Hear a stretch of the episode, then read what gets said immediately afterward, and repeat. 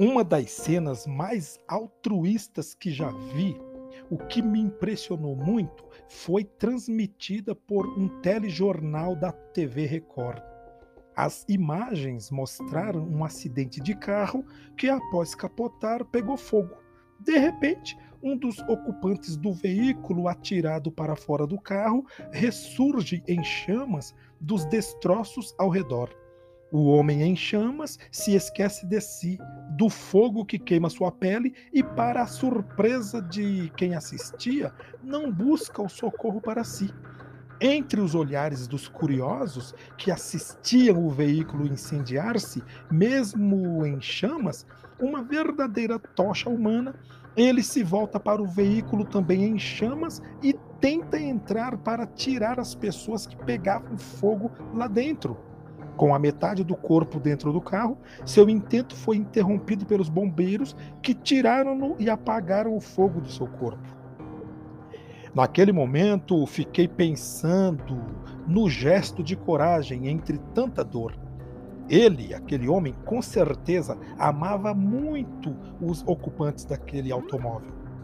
A julgar pelo seu gesto, a expressão medo egoísta não fazia parte de seu estilo de vida. O egoísmo mata o amor. Ele lança fora o amor. Ele contribui para o retrocesso e não para o desenvolvimento da humanidade.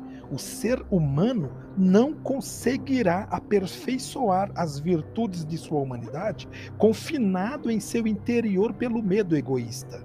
A falta de amor pode ter sua origem num ponto nevrálgico: o medo egoísta. Ele é pessoal, inóspito, escapista, recuado, omisso e fugitivo de posições que exigem coragem. Quem ama não se permite o medo egoísta. Quem ama enfrenta, quem ama faz acontecer. O medo egoísta está destruindo nosso amor pelo ser humano. O medo egoísta não permite que o indivíduo pague o preço de uma virtude ou de uma qualidade com um gesto de desprendimento.